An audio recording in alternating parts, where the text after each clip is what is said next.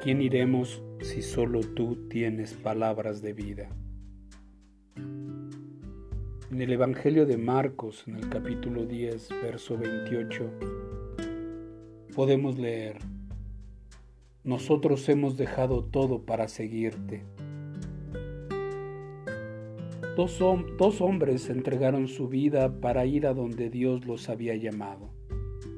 Uno de ellos decidió no ser concertista de piano en Inglaterra para servir en un pueblo de China, mientras que el otro prefirió convertirse en evangelista en lugar de obtener una maestría en artes.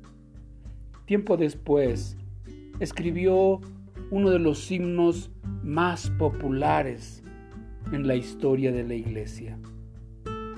La vocación es un llamado perfecto e indiscutible para algunos, pero para estos dos hombres estaba bien claro que tenían un profundo llamado de Dios a dejar una carrera para seguir otra. Muy probablemente fueron inspirados por aquel consejo de Jesús a aquel joven rico para que dejara sus posesiones y lo siguiera a él.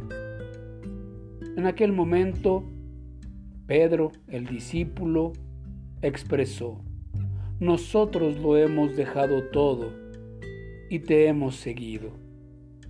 Jesús aseguró que quienes tomaran tal determinación para seguirlo recibirían cien veces aquello que habían dejado, además de la vida eterna.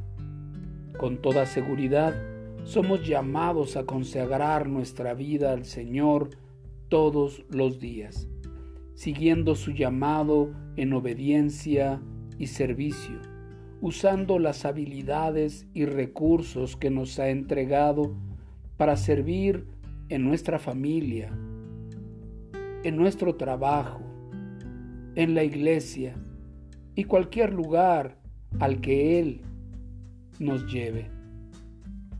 ¿Conoces tú a alguien que haya seguido el llamado de Dios? ¿Puedes decir tú que el Señor te ha pedido que le consagres algo de tu vida?